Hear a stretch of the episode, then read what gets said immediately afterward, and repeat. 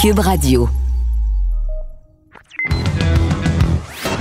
Il connaît tous les dessous de la politique. L'économie, la santé, le transport. Antoine Robitaille. Là-haut sur la colline. Cube Radio. Bon mercredi quand même. Aujourd'hui à la haut sur la colline en studio. Isabelle Melançon, porte-parole libérale en matière de culture, explique pourquoi, à son sens, le plan de relance de la culture présenté par la ministre Nathalie Roy s'attire bien des critiques malgré les 400 millions qui y sont rattachés.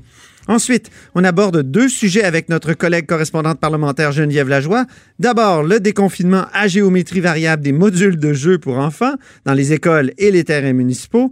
Mais ensuite, on discute d'un sujet très grave soulevé par la députée libérale Jennifer Macaroni ce matin à la période de questions.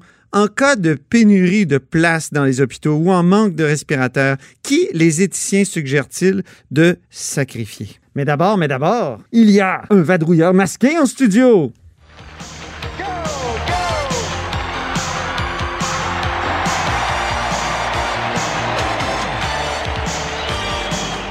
Et oui, c'est Marc-André Gagnon, le vadrouilleur masqué, aujourd'hui, correspondant parlementaire du Journal de Québec et du Journal de Montréal. Là, moi aussi, je porte mon masque. Et Ben- parce qu'il faut parler des masques. C'est ça. Ben, j'allais dire, je suis content de te voir, même si je te vois pas au complet, étant donné que tu as la moitié du visage de Écoute, je couvert. peux enlever ça, on est quand même à deux mains. Ouais, ok, c'est bon, on va Bon. l'enlever. Oui. Ah, ça fait du bien. écouteurs, Ok, Oui. c'est bon, on y arrive. Bon, Ah. Il y a comme un petit retour à la normale, mais il y a des choses ici à l'Assemblée nationale, mais il y a quand même des choses qui, euh, qui restent de, de- cette pandémie-là. Évidemment, on n'en est vraiment pas sorti encore. Ben, exact. Si le, déconfinement des sports d'équipe, lui, se fait euh, encore euh, attendre, quoi qu'il y ait des signes positifs à l'horizon, signes d'espoir à tout le moins. Force est de constater que les hostilités euh, et l'acrimonie, euh, ben, elles sont, sont de retour à l'Assemblée nationale parce qu'on a eu droit à une longue trêve de partisanerie. Or, hier, on- on a vu une scène quand même euh, assez particulière euh, au, Ça a au Salon commencé Bleu. dès la question. Moi, j'étais là aussi Ouais. dans les tribunes à côté de toi. Et euh, question de Dominique Anglade, euh, donc qui est maintenant chef de l'opposition. Il, y a- il y a- il y a de quoi de nouveau là. Ensuite, euh, réponse de François Legault qui tout de suite attaque sur Bombardier. Tu sais, il dit Ah, vous, vous avez fait perdre 1,3 milliard aux Québécois. Et là, on dirait que ça a donné le ton. Le gouvernement, je ne sais pas ce qu'il avait mangé, mais était vraiment, vraiment en colère. Aujourd'hui, ça, a mieux été. là. Mais, vraiment, hier, lundi, euh, euh, mardi, c'était, euh, ils étaient déchaînés. Mhm. Et dans le crescendo, donc il y a l'échange que tu viens de mentionner. Il y a aussi eu une prise de bec, un échange assez corsé entre le député de Québec solidaire, Andrés Fontesilla, et le leader parlementaire euh, du, du gouvernement, Simon Jolin Barrette. Oui. Et est venue éventuellement cette question du, du chef du troisième groupe d'opposition, donc du Parti québécois, euh, euh, Pascal Bérubé, qui, euh, dans les faits, a posé une question qui, est- qui est quand même assez légitime. Anodine? Ben, Non? on, on pourrait dire légitime. Oui.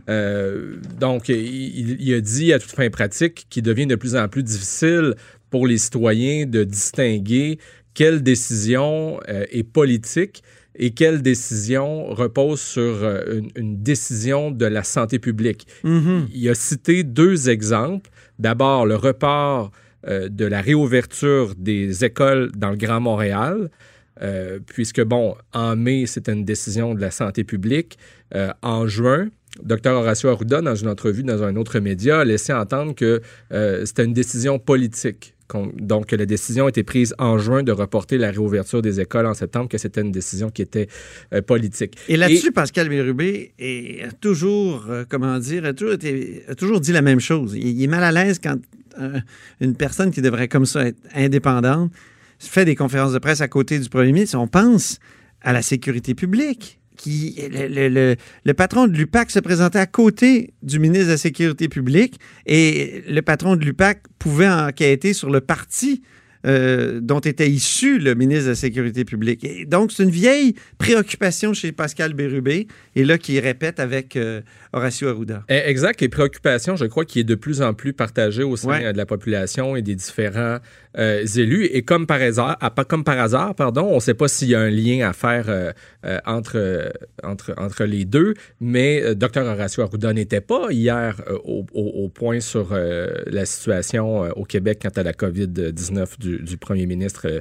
Ah euh, oui. C'était une des rares fois que M. Legault se présentait avec deux ministres sans être accompagné du docteur Arruda. Et, c'est mais vraiment, la question qui a fait euh, qui, a, qui a mis le feu euh, Oui. aux poudres de Pascal Bérubé, c'est quand il est revenu à la charge sur euh, la question des barrages routiers. J'ai moi-même, comme journaliste, euh, fait euh, des entrevues avec des, des experts, des docteurs et épidémiologistes, experts en santé publique, qui, dis- qui, qui s'inquiétaient donc de la levée un peu trop hâtive des barrages policiers dans, la, dans, dans les régions. Et, et c'est un des autres exemples que le député de Matam Matapédia a, a soulevé en Chambre en s'appuyant sur une lettre qui est signée par euh, des, des médecins, euh, par le- les- des membres donc, du Conseil des, des médecins euh, du, euh, du, du Bas-Saint-Laurent, euh, comme quoi euh, il y avait un risque donc à ce que des Montréalais euh, viennent pendant la, la période estivale euh, dans sa région. Et là, Et- réponse de François Legault. Qui Mon Dieu! qui était visiblement irrité, qui a aussitôt accusé le chef du Parti québécois de vouloir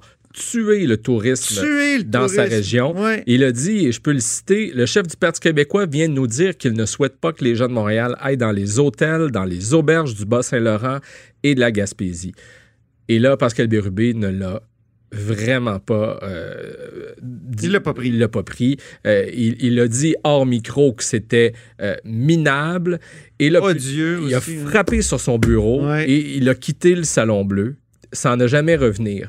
Et là, après, bon, il y a eu Simon Jolin Barrette qui a dit que c'est inacceptable, irrespectueux, qui, qui, qui, qui qualifie le comportement du premier ministre de, de minable. Et euh, ben, en bout de piste, c'est François Paradis euh, qui, qui a dit J'invite tous et toutes à faire en sorte que cette journée d'aujourd'hui ne se reproduise pas. Ouais. Euh, C'était pas très élogieux. Et j'ai reçu dans les dernières minutes, par exemple, un courriel euh, d'une lectrice. Je ne la nommerai pas parce qu'elle ne me donne pas forcément l'autorisation, quoique c'est pas précisé de, de la nommer. Mais elle? Elle écrit en cette période difficile pour tout le monde et à tous les niveaux, il serait convenable, me semble, de voir s'accorder les oppositions avec le gouvernement actuel pour avancer ensemble et trouver euh, toutes les meilleures solutions possibles pour le mieux et le mieux-être. Mhm, ben des oui. énormités, des manques de respect à leur niveau, c'est inacceptable. On dirait que le gouvernement est- est- a perdu l'habitude de, de la critique en chambre. C'est ça que ça m'a fait hier. En tout cas, j'essayais, j'avais plein d'hypothèses en tête. Je me disais, qu'est-ce qui s'est passé? Est-ce qu'il y a eu une, dispute euh, euh, au préalable, au téléphone? On sait qu'ils se consultent. hein? Le premier ministre appelle euh, les chefs d'opposition à chaque, à chaque semaine, en tout cas pendant une bonne partie de la pandémie. Est-ce qu'il y a eu une mésentente ou je sais pas quoi? Mais vraiment, là, hier, c'est. Puis, puis Simon Jolin Barrette, le leader du gouvernement, qui insistait aussi sur l'absence de, de Pascal Bérubé lors de l'adoption d'une motion. Après, c'était vraiment.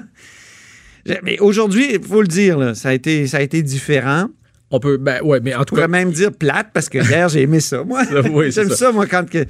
Ben, moi, hier, je me disais, Quand bon, avec autant d'altercations verbales, euh, on- je, crois- je crois qu'on est prêt au Québec pour le retour du hockey. Oui, ou de la boxe. Exact. Euh, Oui. Mais euh, sans trop se tromper, on peut dire qu'hier, à l'Assemblée nationale, la partisanerie s'est déconfinée. Oui, exactement. C'est bien dit. Donc, avant de se laisser, tu dois me parler du dépôt du rapport de la vérificatrice générale ce matin. Euh, c'est pas rien. Euh, c'est quand même assez euh, important. Je t'en résume les grandes lignes. Il y a tout un chapitre, euh, un volet qui concerne le ministère des Transports qui, après des années de rapports euh, et de recommandations sur la question de la gestion contractuelle, euh, constate euh, encore un, un manque. En fait, la vérificatrice générale constate un manque de rigueur dans les estimations qui sont produites à l'interne Ben au ministère des Transports. Après toute l'histoire d'Annie Trudel et compagnie, là.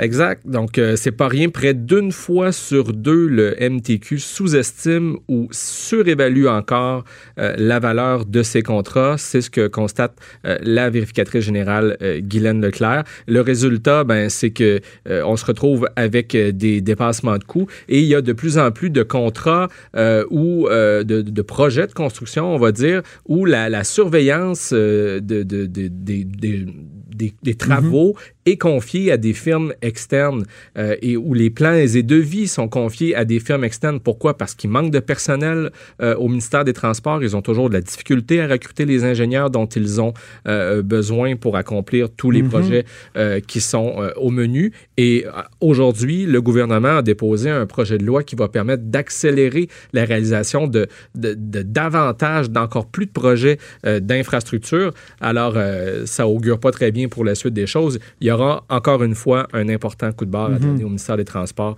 pour euh, Ben oui. minimiser le Il va risque falloir ramener Dominique Savoie. Qui est maintenant au ministère de la Santé.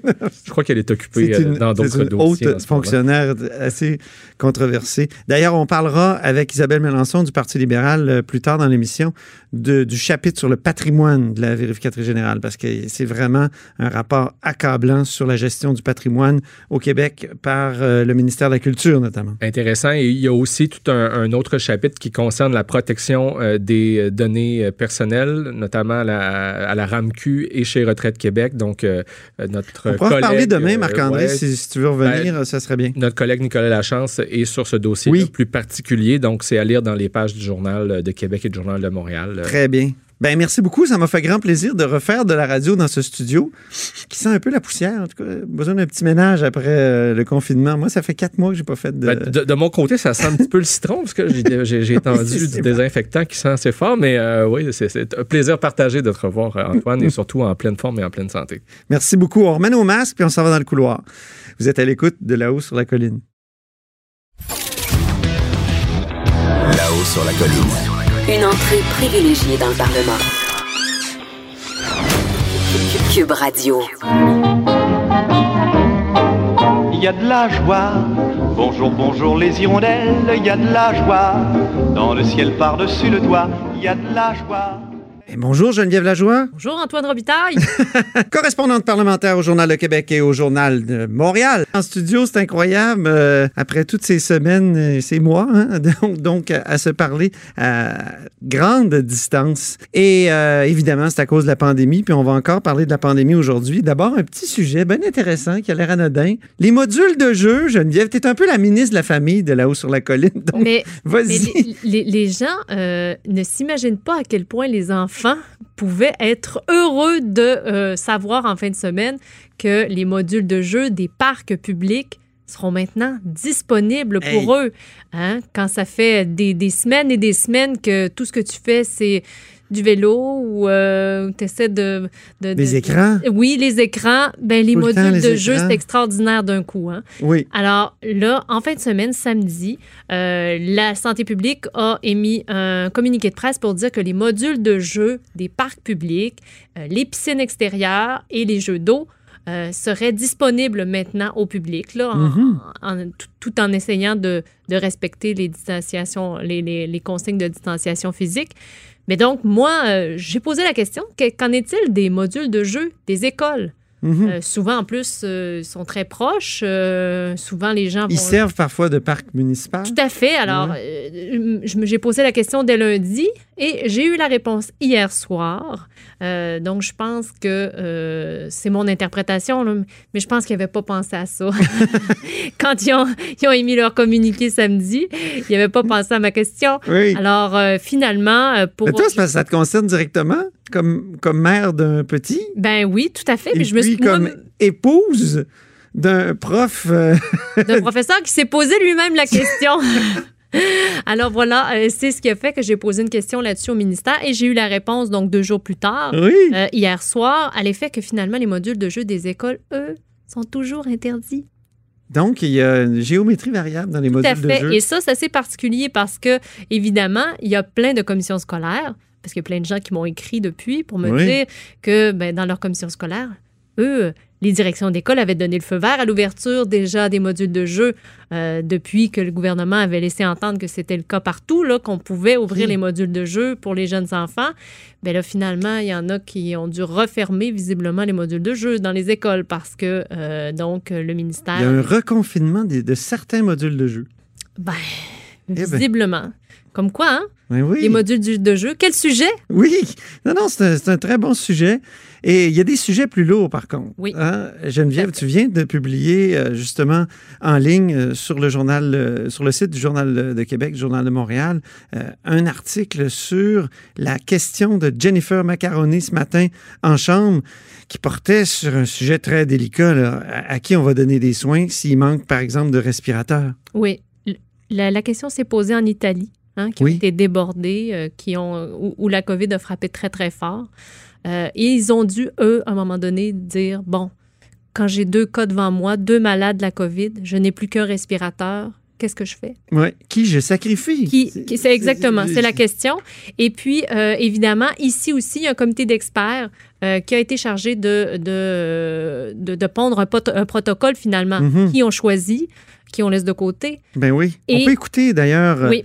La question de la députée Jennifer Macaroni du Parti libéral. Monsieur le Président, le gouvernement a mandaté une chercheure en éthique clinique pour rédiger un protocole de triage aux soins intensifs en cas de pandémie. Le protocole a été envoyé aux établissements de santé en avril dernier. Concrètement, ça veut dire qu'advenant un manque de lits aux soins intensifs pendant la crise, le gouvernement propose aux médecins un protocole pour déterminer qui aura accès à un respirateur ou non. Par exemple, si vous avez une déficience cognitive sévère, comme la trisomie 21, ou un trouble de l'autisme sévère, vous risquez de devoir laisser votre place à une autre personne. Je suis scandalisée. Je suis mère de deux enfants autistes et je leur donnerai ma vie, Monsieur le Président.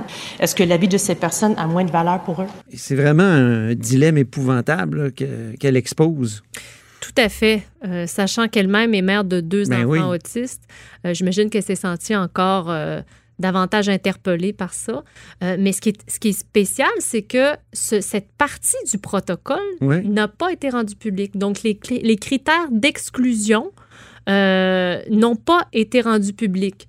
euh, pour les accès aux, soins intensifs n'ont Mhm. pas été rendus publics. Alors même quand moi je suis allée voir le protocole en question qu'on peut qu'on peut trouver, il y a deux pages blanches. Donc, Ah les bon? critères d'exclusion n'ont pas été rendus publics. Est-ce que c'est justement parce que c'est un sujet à ce point délicat? On voulait pas créer de la controverse? Et, ben, en tout cas- Inutilement, alors que la question se pose pas encore, parce que des respirateurs, il y en a assez. Et c'est ce que la ministre de la Santé, Danielle Mécan, a répondu en chambre Oui. aujourd'hui, c'est-à-dire que jusqu'à maintenant, au Québec, on n'a pas eu à appliquer ce protocole puisque Mhm. les, les hôpitaux n'ont pas été débordés à ce point-là. Ben non. Au point où on a dû sacrifier justement des gens, où on a dû faire un choix entre deux malades. Euh, mais évidemment, Ben non, on, va, euh, on a envoyé des patients des hôpitaux d'un CHSLT. Mais évidemment, certains pourraient penser qu'on peut peut-être imaginer que s'il y a une deuxième vague, est-ce Bon, qu'on voilà. aura peut-être à appliquer ce protocole? Donc, on exclurait les trisomiques et les autistes. C'est- vraiment... euh, En tout cas, c'est l'interprétation qu'en fait ouais. Jennifer Macaron et Oui. à, la, à la lumière de ce qu'a euh, obtenu. En fait, c'est euh, le, le- le Triage Québec, qui est une initiative de la Société, euh, pardonne-moi, de la Société québécoise de déficience intellectuelle, là, qui a réussi à mettre la main finalement sur ces fameux critères. Euh, donc, on peut les voir sur leur site d'ailleurs. Euh, et puis, donc. C'est troublant. C'est c'est troublant. C'est C'est troublant, mais en même temps, extrêmement délicat. Si on se retrouvait dans une situation comme celle-là, il, il faut qu'il y ait des, des lignes directrices. Ben, c'est ce que c'est ce que réclamaient les médecins et les cliniciens. Et donc, c'est ce que aussi la ministre a, a admis ce matin. Euh, mais la ministre Mécan a aussi dit euh, que euh, jugeait que c'était peut-être une bonne idée aussi que les experts sortent publiquement pour expliquer Ah. le protocole qu'ils ont concocté. Oui. Puisque euh, pourquoi ne pas avoir justement rendu public certaines parties si c'était parce que justement ils ne voulaient pas créer de, de, de- d'émoi dans la population? Mhm. Peut-être maintenant le temps est venu d'expliquer pourquoi, pourquoi ces choix, pourquoi ils, sont, ils en sont arrivés à cette conclusion-là, là, qu'il fallait euh, prioriser certaines personnes et pas d'autres.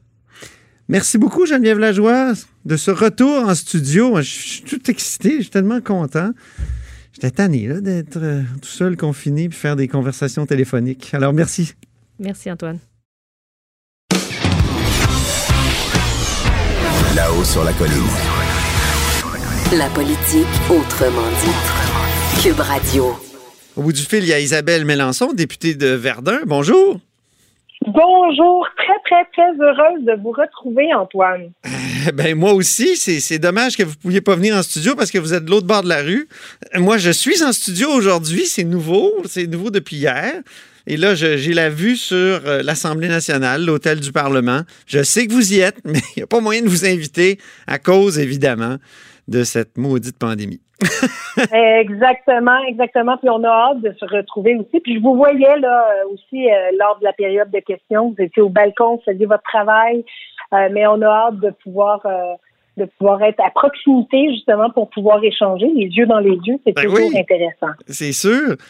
Donc, la pandémie aussi a affecté énormément le monde de la culture. Euh, C'est épouvantable, les salles de, spectacle fermées. Euh, C'est sûr qu'il y a toujours pire, là. Je veux dire, il y a des gens dans les CHSLD qui meurent. Même les artistes le disent. Je lisais la lettre d'Olivier euh, Kemed récemment où il disait justement ça. Mais il y a aussi que c'est très, très difficile pour les artistes. Ils ont attendu longtemps après des annonces de la ministre. C'est venu 400 millions. C'est quand même un montant gigantesque, mais beaucoup de mécontents. Euh, Et vous, êtes-vous une mécontente, Isabelle Mélenchon, comme critique en matière de culture?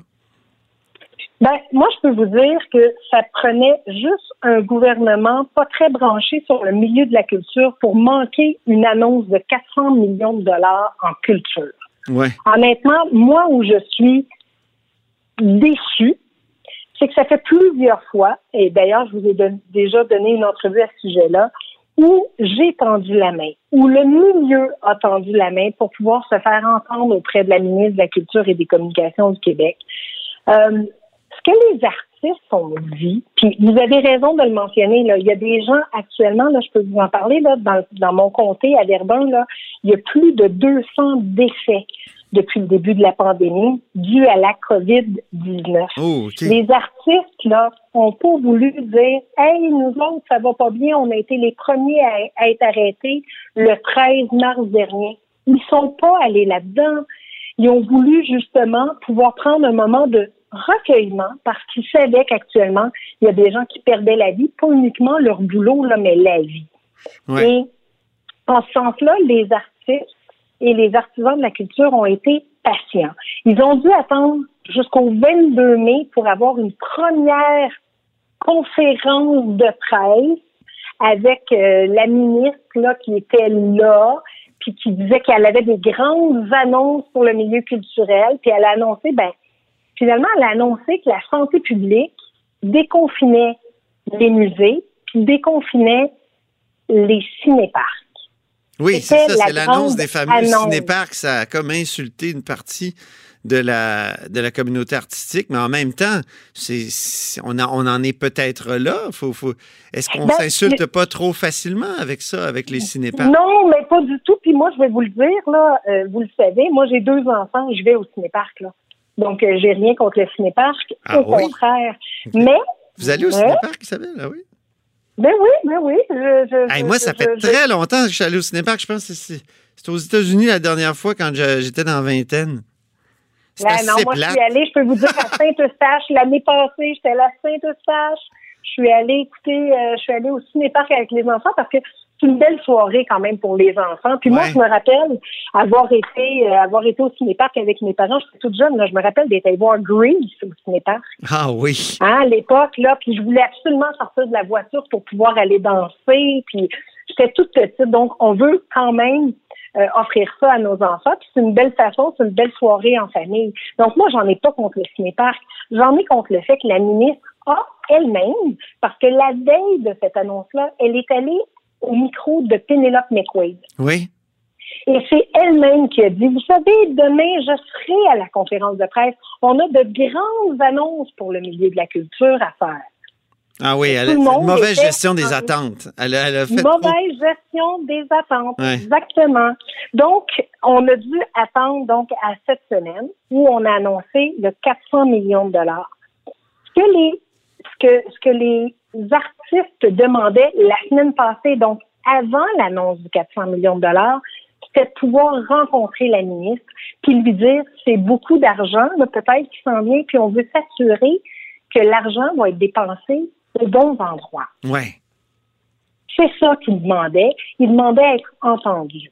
Là, lundi est venu l'annonce avec le premier ministre du Québec, où on annonce 400 millions, le tambour et trompette, puis on est heureux, mais on n'avait toujours pas parlé avec le milieu.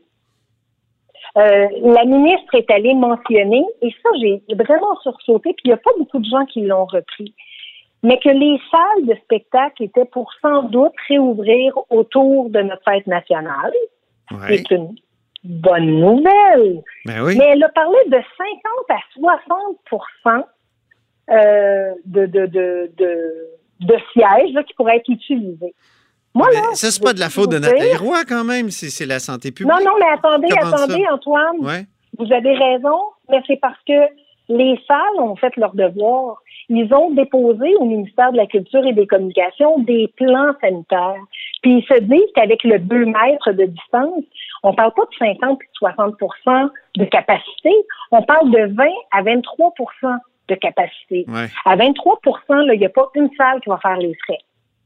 Ouais, c'est ça. Fait qu'on a beau annoncer qu'on va pouvoir ouvrir les salles, si c'est à 20 ou 23% de la capacité de la salle, personne ne va être en mesure de le faire. Et je, je continue en vous disant que on a beau annoncer que les tournages vont reprendre le 8 juin, Ouais. je veux juste vous dire qu'actuellement, il n'y a pas un producteur qui est capable de s'assurer. Il n'y a pas d'assurance à cause de la COVID actuellement.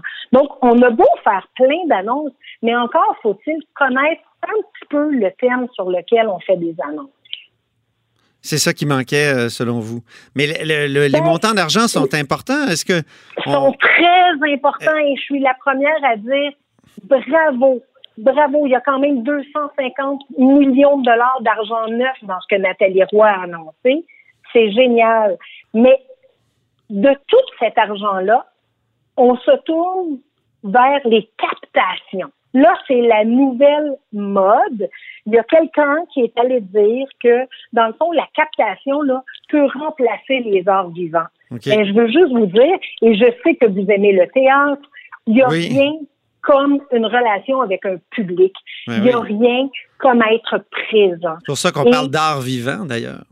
Ben, tout à fait. Puis, je peux, je peux même vous citer, je vais vous citer quelqu'un, et, et je, je vous trouverais, euh, je vous trouverais très, très bon de dire qui c'est, là. Oh. Mais vous allez avoir des pistes. J'aime ça, les je- tests. J'ouvre, j'ouvre les guillemets. Oui. Oui. je vous fais un test. Toujours bien plate, ces affaires-là, où on garoche de l'argent à pleine porte et on consulte pas le monde sur le terrain. J'en fais de la télé, j'en écris, j'en tourne, j'en réalise, j'en produis, mais personne m'a appelé pour me demander mon avis. Là, on lance de l'argent, puis après, on va s'entendre et on va s'asseoir avec les gens. Ça aurait peut-être été intelligent de s'asseoir avec les gens avant pour essayer de comprendre. C'est Luc Dion, non? Oui! C'est ça, je l'ai Oh, entendu, oh, ben oh, oui. oh. Ben oui. Ben, exactement. Malheureusement, là, un homme comme Luc Guillaume, qui connaît pas mal bien hein, comment ça se passe, lui-même dit, tu sais, il n'y a pas personne qui nous a pas parlé. C'est pas normal de vouloir faire des annonces précipitées, Mhm. euh, de faire des annonces dans de l'improvisation. Je pense qu'elle a senti tellement de pression après le 22 mai, la ministre, qu'elle a dit, vite, vite, vite, vite, vite, faut faire une annonce. Ah oui. Ah, c'est ça qui est Ben, malheureusement, là, ben, c'est ça. Puis les gens du milieu nous disent, tu sais, elle arrête pas de dire qu'elle rencontre les gens. Les, les échanges, là, c'est 45 personnes sur un appel téléphonique où les gens ont deux minutes pour pouvoir asseoir leur idée. Mhm. On se comprend que c'est pas sérieux actuellement. là. Ben oui. Donc, je sais que ce matin, enfin, enfin, ce matin, la ministre rencontrait les signataires de la lettre. La lettre d'Olivier Euh, Kemed? La lettre d'Olivier Kemed, exactement. Euh, elle rencontrait les gens, mais c'est après coup. À chaque fois, c'est après coup. Et euh, moi, ça fait quand même, euh, ça va faire deux ans là, que je suis porte-parole en matière euh, de culture pour l'opposition officielle. J'ai tendu la main, j'en ai fait des propositions, vous le savez, là, ne serait-ce que pour les médias. J'ai déposé des projets de loi. Bref, j'ai été en mode euh, solution. Je voulais aider, mais on n'a jamais daigné me rappeler seulement. OK. Euh, il faut parler de patrimoine euh, parce que ce matin, dans le rapport du vérificateur, de la vérificatrice générale, euh, c'est vraiment accablant. là. Il, y a un, il y a un chapitre accablant sur la sauvegarde et la valorisation du patrimoine immobilier. On dit que le ministère de la Culture n'assume pas adéquatement ses responsabilités, n'exerce pas le leadership attendu. On dit qu'il n'y a pas de stratégie d'intervention, qu'on manque de cohérence, qu'il y a des longs délais de traitement des propositions de classement. Vraiment, là, c'est accablant. Vous, euh, Isabelle Melançon, vous avez quand même été euh, attachée de presse au cabinet de la ministre de la Culture et des Communications euh, de 2003 à 2005, directrice générale de la SODEC. Bon, là, vous touchez peut-être au patrimoine par la bande, mais aussi directrice de cabinet de la ministre de la Culture et des Communications de 2014 à 2016. Comment vous réagissez à cette note, je dirais, ce, bulletin où vous coulez, le gouvernement du Québec coule en matière de patrimoine? Ben, euh, différentes choses. La première chose, je vous dirais que c'est euh, c'est une loi hein, qui a été adoptée en 2012, qui a été adoptée à l'unanimité euh, à l'Assemblée nationale, et c'est la loi sur les les biens sur culturels. le patrimoine, sur le patrimoine. Sur les biens, voilà, exactement.